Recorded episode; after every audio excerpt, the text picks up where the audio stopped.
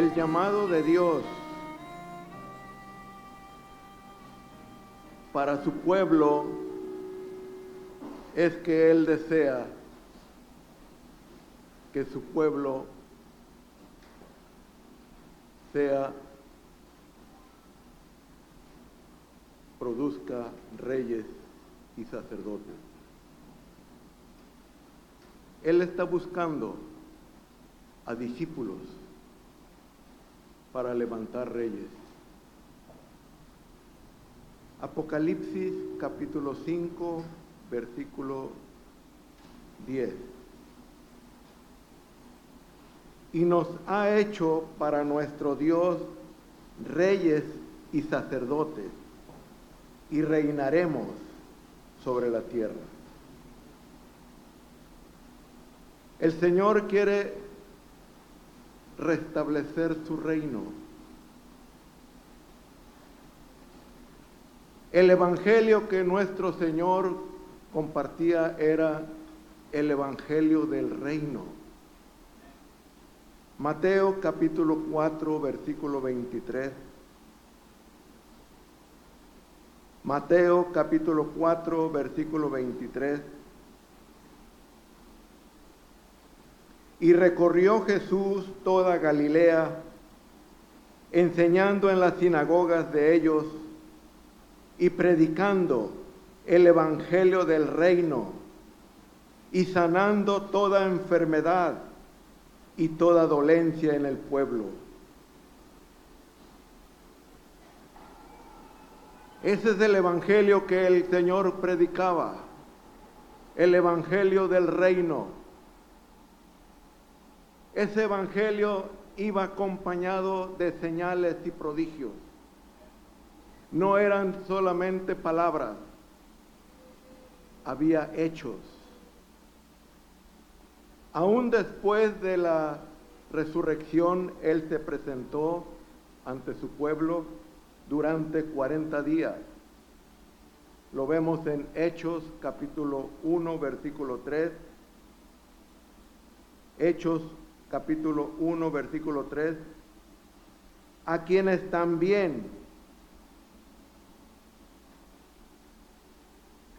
después de haber padecido, se presentó vivo con muchas pruebas indubitables, apareciéndoseles durante 40 días y hablándoles acerca del reino de Dios. Con señales y prodigios es lo que acompaña el Evangelio del Reino. Con maravillas, cosas que nuestros ojos aún no han visto.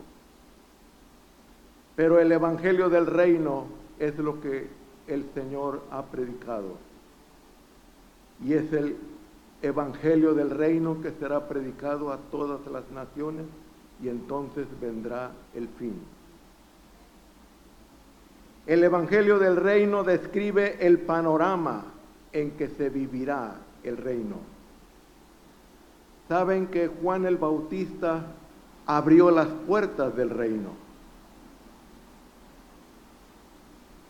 Mateo capítulo 3, versículo 1 y 2. Mateo 3, 1 y 2. En aquellos días vino Juan el Bautista predicando en el desierto de Judea y diciendo, arrepentíos, porque el reino de los cielos se ha acercado. Era precisamente lo que él está compartiendo.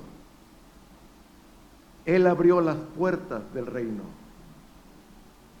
El reino de los cielos se ha acercado. Juan el Bautista abrió esa puerta. Vemos también en Mateo capítulo 11, versículo 2 al 5.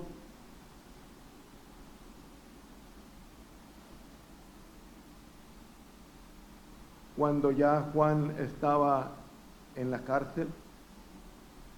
Él quería asegurarse si lo que Jesús compartía era precisamente lo que él abrió.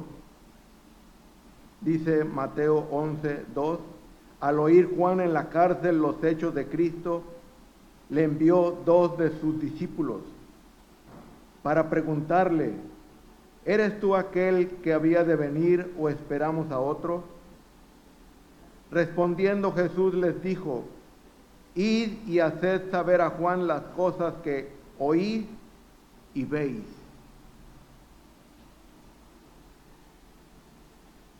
Juan quería estar seguro si Jesús era el enviado. El Señor le contestó a esos enviados, id y decirle a Juan las cosas que han oído y las cosas que han visto. No solamente son palabras, son hechos. Y eso es lo que iban a compartir con, con Juan en la cárcel. Vimos milagros, vimos prodigios, vimos señales y oímos una palabra que ningún otro hombre ha hablado. Juan se convenció precisamente mi gozo está cumplido. He aquí el rey. Qué glorioso, hermano. Él abrió las puertas, pero él, su gozo terminó cuando el rey fue manifestado.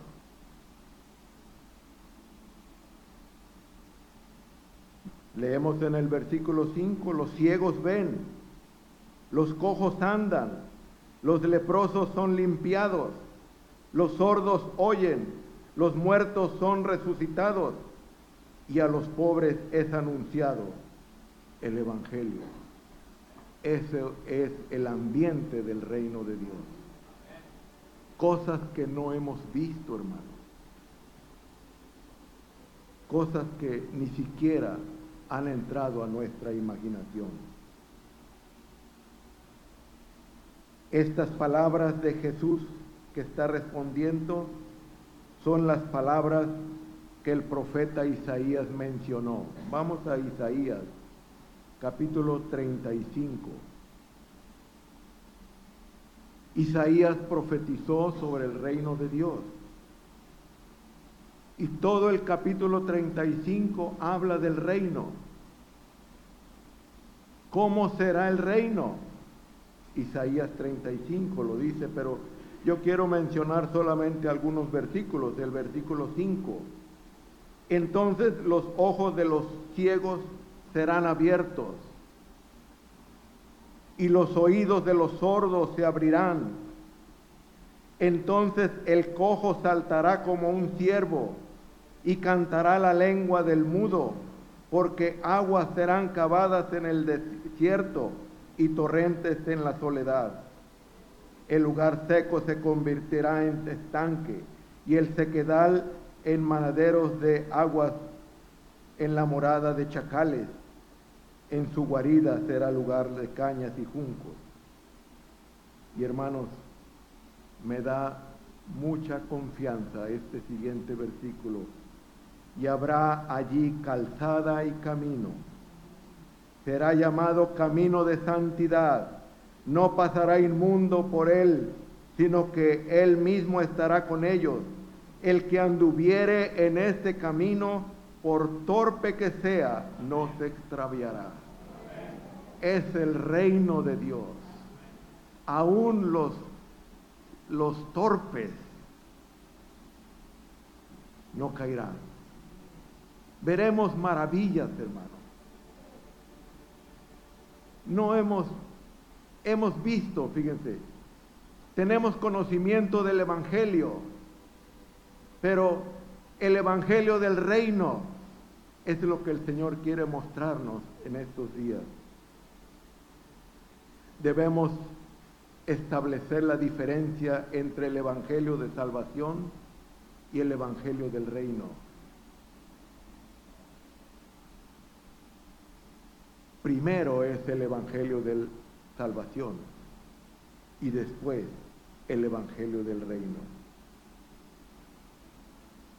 Juan preparó a la nación entera con el bautismo de arrepentimiento y el bautismo de agua. Mateo capítulo 3, versículo 11. Yo a la verdad os bautizo en agua para arrepentimiento, pero el que viene tras mí, cuyo calzado yo no soy digno de llevar, es más poderoso que yo. Él os bautizará en Espíritu Santo y fuego. Ahí hubo un cambio. Juan manifestó su, su ministerio, pero en ese momento su ministerio fue cumplido. Y ahora viene otro ministerio que nace en ese momento a través de Cristo, a través de Jesús. Juan vino a compartir el Evangelio de salvación, pero ahora él cede su lugar para el Evangelio del Reino. Juan vino a preparar discípulos y un discípulo es aquel que cree en el Señor Jesucristo y es bautizado con agua. Pero la gloria de Dios para ese discípulo es que Cristo toma su corazón para llevarlo al reino eterno. ¿Quiénes van a reinar? Mateo 16, versículo 24.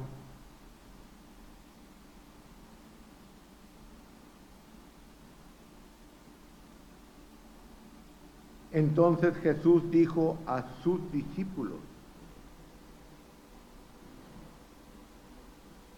¿A quién le está hablando el Señor? A los discípulos.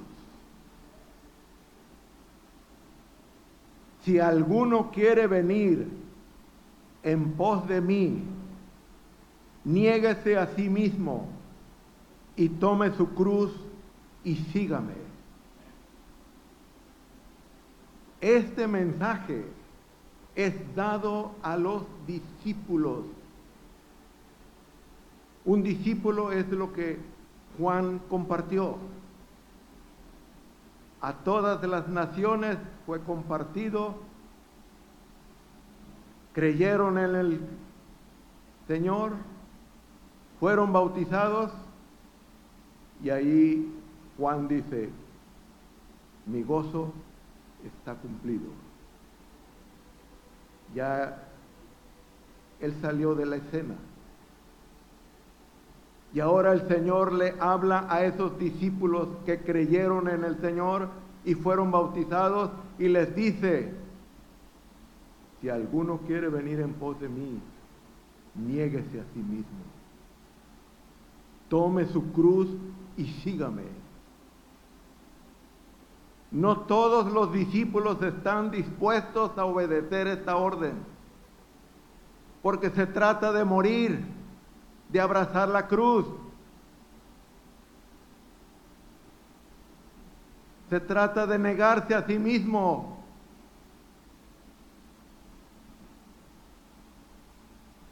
Porque todo el que quiera salvar su vida la perderá. Y todo el que pierda su vida por causa de mí la hallará con razón. Muchos ya no siguen el camino o siguen un camino que ellos mismos han inventado. Por eso hay un mucho cristiano débil, tibios, y ahí se quedan muchos, porque la palabra que sigue es dura, habla de morir. Pero aquel que quiera salvar su vida, la va a perder de todos modos. porque el Hijo del Hombre vendrá en la gloria de su Padre con sus ángeles y entonces pagará a cada uno conforme a sus obras. Versículo 28, de cierto os digo, que hay algunos de los que están aquí que no gustarán la muerte hasta que hayan visto al Hijo del Hombre viniendo en su trono. Hay discípulos que no quieren morir,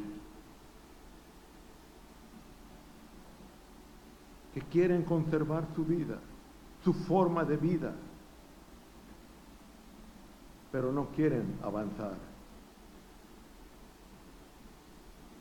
Es raro que un recién nacido espiritualmente esté dispuesto a menguar, a negarse, sino un recién nacido busca todo lo contrario. Quiere ser un cristiano grande, con un gran ministerio y que pueda destacar como el más espiritual y aún por encima del pastor. Cristianos con mucho fuego, pero para engrandecimiento de su propio reino. Yo les digo un ejemplo. Cuando nosotros nos compartieron el Evangelio, fue en una campaña que una iglesia pequeña pentecostés hizo en la calle y era una calle llena de arena porque ahí es pura arena en Coatzacoalcos.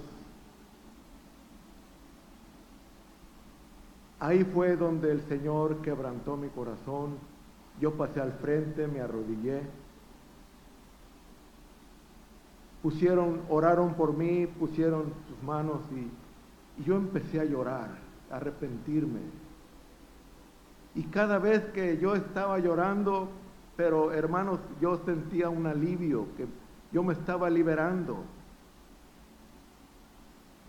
No sé cuánto tiempo pasé allí,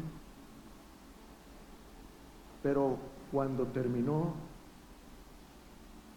yo me levanté y vi todo un panorama diferente, como haber subido a una plataforma preciosa.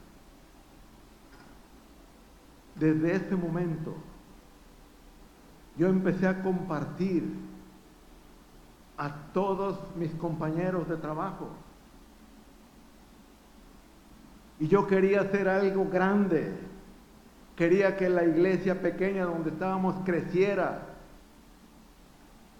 ¿Y saben por qué? Porque ahí, ahí iba yo de, ahí era yo oveja. Y quería que mi iglesia fuera muy grande, fuera importante. Pero no me hablaban de morir, de abrazar la cruz. Esas palabras no, entraban en, en nuestro concepto. Pero un discípulo tiene que ir creciendo. Debe de seguir el camino de su maestro. Y saben, siempre el maestro nos tiene reservado el mejor lugar. ¿Saben cuál es el mejor lugar? El lugar bajo. El lugar bajo. Cuando salimos del instituto, estuvimos ahí en Guatemala dos años al final el, cuerpo ministerial oró por nosotros y hubo ministración, pero hay algo que a mí me impactó porque fue grabado en mi corazón y gracias a Dios que todavía no se me olvida, nos, nos dijeron, nos dijo el Señor, cuando el Señor los use, no se olviden del lugar bajo. Esa es la caminata que todo discípulo debe seguir para poder llegar a ser un rey para el Señor.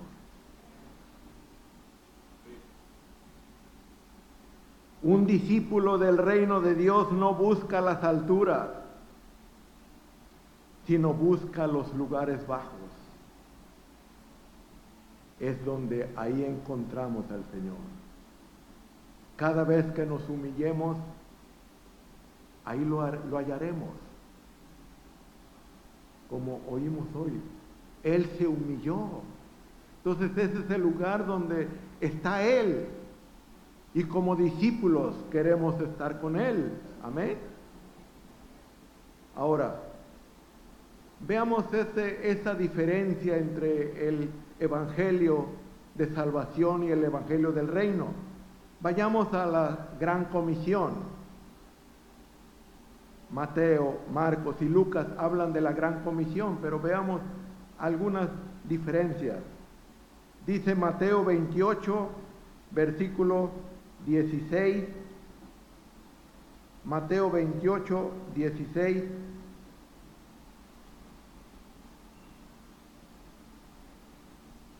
Pero los once discípulos se fueron a Galilea, al monte donde Jesús les había ordenado, y cuando le vieron, le adoraron, pero algunos dudaban. Y Jesús se acercó y les habló diciendo, Toda potestad me es dada en el cielo y en la tierra. Por tanto, id y haced discípulos a todas las naciones, bautizándolos en el nombre del Padre y del Hijo y del Espíritu Santo.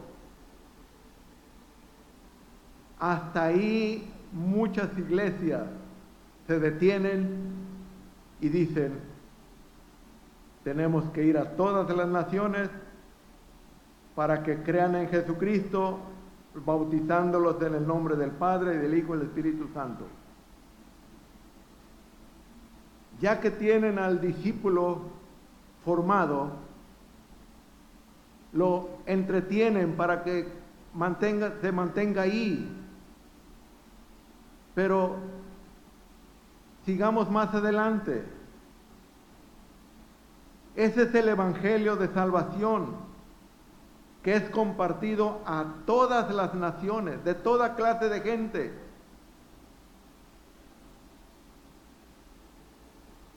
Y son bautizados en agua para formar discípulos.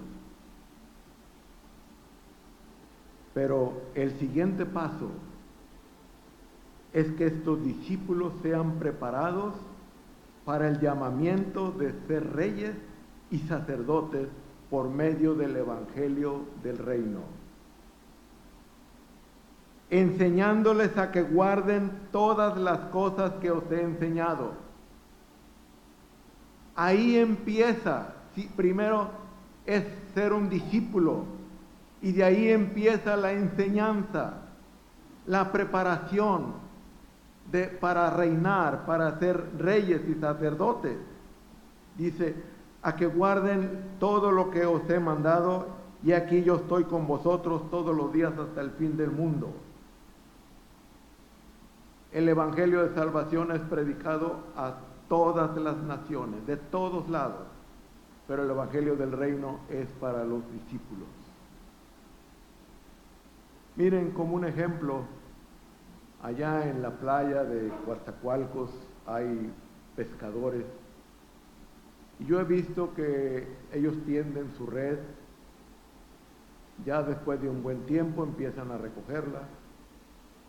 Y ya que tienen sus redes ya en, la arena, yo me doy cuenta de que hay mucha clase de, peces. No solamente hay peces eh, así como los conocemos, pero hay cangrejos, hay jaivas, hay estrellas de mar, hay, o sea, hay de todo. Pero ellos nada más se, se especializan en cierta clase de peces y esos los ponen aparte. Y aquellos que son cangrejos o peces así que son, eh, pues que están feos, esos los regresan al mar. Sí, les vuelven a, regresar, váyase. pero nada más se quedan con los peces que a ellos les interesa. ¿Y saben qué espera a esos peces buenos y escogidos? Un sartén con, con aceite bien caliente. Un discípulo sabe en dónde encontrar a su maestro, en el lugar bajo. En lugar de subir, vamos a bajar, porque ahí lo encontraremos. Ahí está Él. La otra gran comisión lo vemos en, en, el Evangelio de Marcos, Marcos 16, 14 a 18.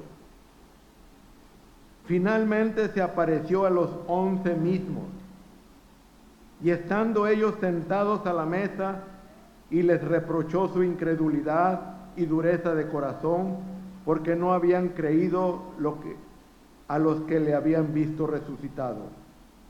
Y les dijo, id por todo el mundo, de toda clase de gente, y predicad el Evangelio a toda criatura. El que creyere y fuere bautizado será salvo, mas el que no creyere será condenado. Muchas iglesias han enfocado su atención hasta este punto. Se han conformado a tener la mayor cantidad de discípulos y luego organizar programas para mantenerlos en actividad pero ya no hay más. Con tal que se queden ahí, hermanos, hace mucho tiempo nosotros estuvimos casi tres años, nacimos de nuevo ahí en esa iglesia pentecostés pequeña. Ya teníamos tres años ahí ya habíamos recorrido algunos puestos en la iglesia, o sea, ya, ya estábamos enfrascados ahí en el programa. Pero una vez unos hermanos nos regalaron unos cassettes de un seminario de unos hermanos que vinieron de Guatemala a la Ciudad de México y esos guatemaltecos llegaron dieron un seminario y nos dimos cuenta que todos los que salieron del seminario fueron cambiados. Así. Y sí, este, te traemos estos cassettes para que los escuchen. Hermanos, cuando pusimos en nuestra grabadora un cassette, el primero, un mensaje estábamos llorando en la presencia de Dios. Esto yo nunca lo había oído. Ya era cristiano, tenía tres años, pero nunca había oído ese mensaje. O sea, es algo que Dios quiere darnos a los discípulos para despertarnos que hay algo precioso que viene Vamos a entrar al reino de Dios, pero necesitamos conocer las reglas, conocer los propósitos de Dios. Pero tenemos que despertar como discípulos, no quedarnos nada más con la salvación, no nada más decir, ya tengo el, voy al cielo. No, tenemos que seguir al Maestro.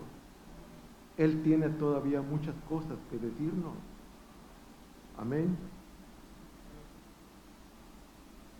Un discípulo verdadero no está satisfecho con lo que tiene. El Señor abre la puerta para que por medio del Evangelio del Reino llegue a la estatura que Dios quiere darle.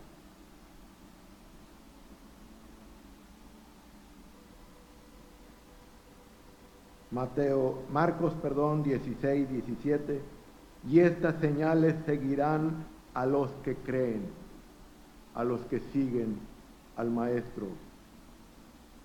En mi nombre echarán fuera demonios y hablarán nuevas lenguas.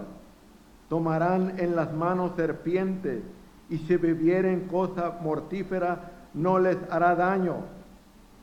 Sobre los enfermos pondrán sus manos y sanarán. Ese es el reino, hermanos. Eso es lo que vamos a ver. Si queremos seguir las pisadas de aquel que fue a la cruz. La otra gran comisión en Lucas capítulo 24, versículo 45 a 49. Entonces les abrió el entendimiento para que comprendiesen las escrituras. Y les dijo, así está escrito. Y así fue necesario que el Cristo padeciese y resucitase de los muertos al tercer día. Y que se predicase en su nombre el arrepentimiento y el perdón de pecados en todas las naciones, comenzando desde Jerusalén. Eso es formar discípulos que crean y sean bautizados. ¿Y saben cuál es el riesgo de que un discípulo se quede en este lugar, en este estado?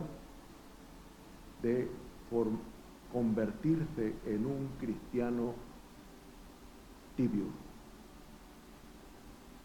Es lo más cómodo.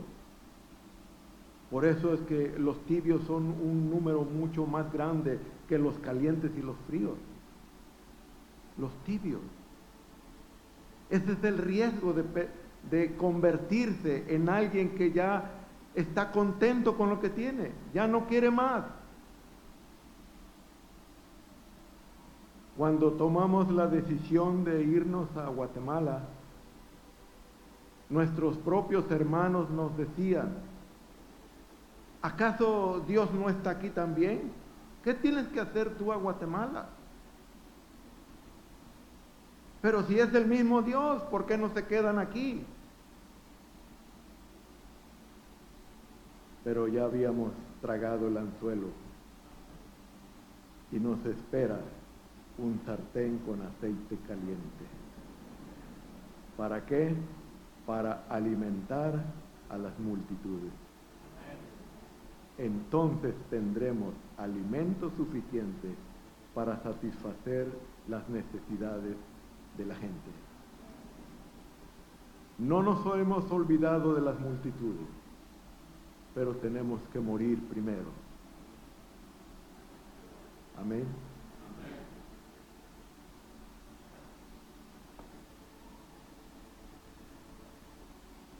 Miren lo que sucedió cuando algunos discípulos vieron que el camino es de muerte y que llegar a la meta es muerte. Saben que en hebreo la palabra meta es muerte. Llegar a la meta es morir. Juan capítulo 6, versículo 66. Desde entonces muchos de sus discípulos volvieron atrás y ya no andaban con él. Ya, ya, eran discípulos, pero cuando se les habló algo que mata la carne, dijeron, no, esto no, yo estoy muy feliz así.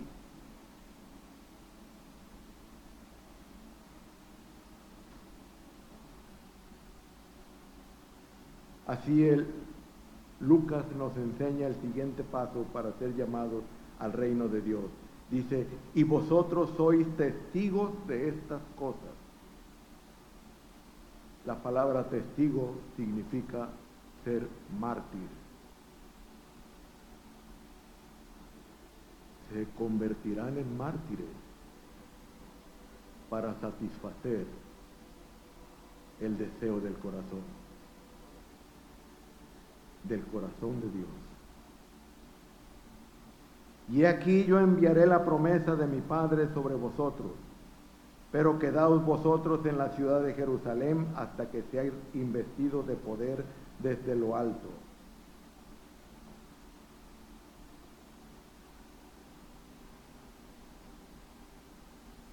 La noche que yo iba ya a partir de Coatzacoalcos para irme a Guatemala al instituto,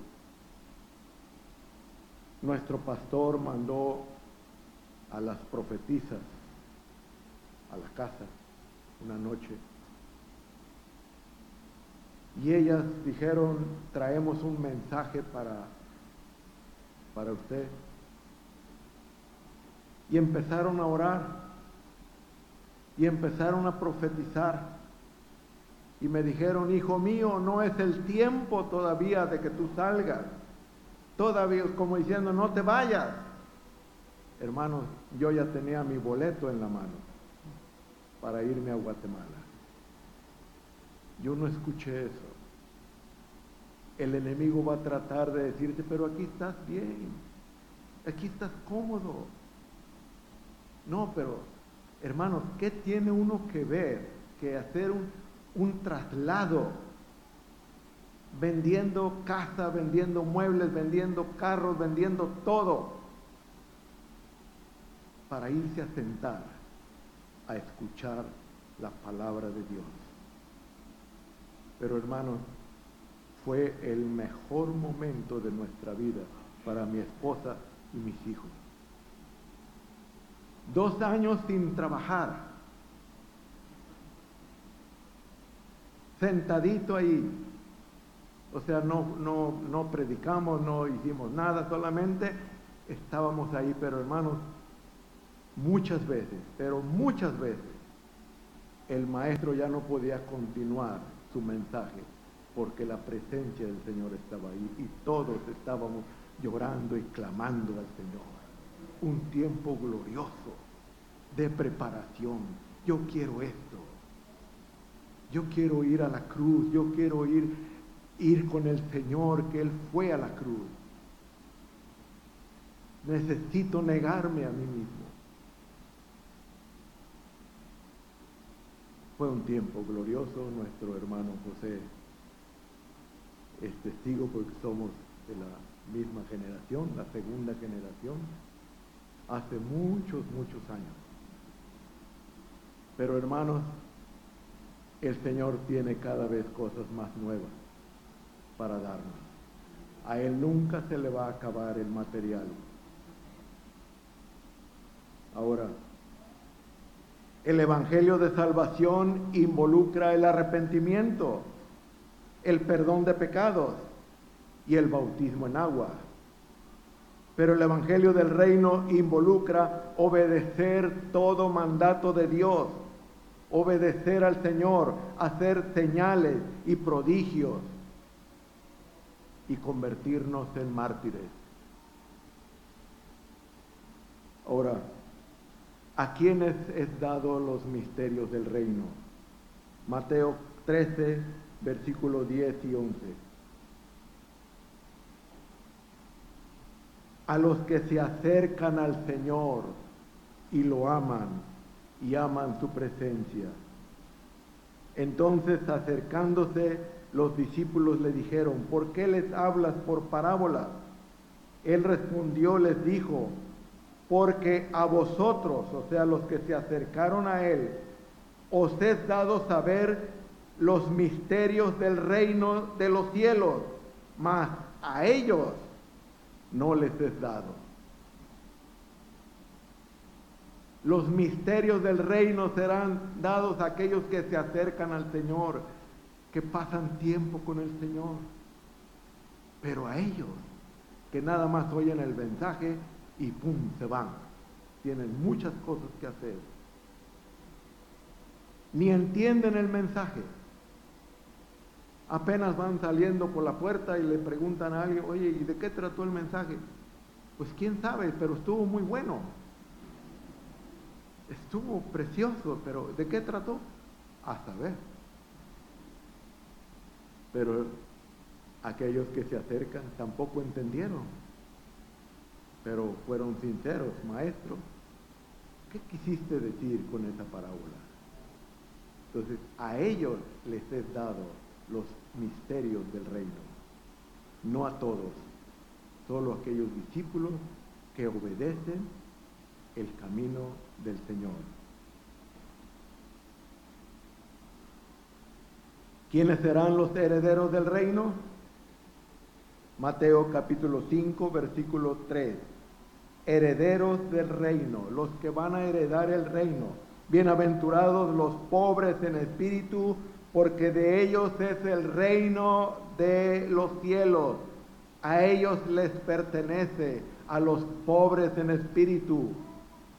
Seguimos leyendo en Mateo 5, 10 Bienaventurados los que padecen persecución por causa de la justicia, porque de ellos es el reino de los cielos. Es necesario pagar un precio. Hechos 14, 22, confirmando los ánimos de los discípulos, exhortándoles a que permanezcan en la fe y diciéndoles, es necesario que a través de muchas tribulaciones entremos en el reino de los cielos. Y aquí muchos discípulos se vuelven atrás. No quieren saber ese mensaje. Están muy cómodos. Sí, llevan muchos, pero muchos años así y haciendo las mismas cosas.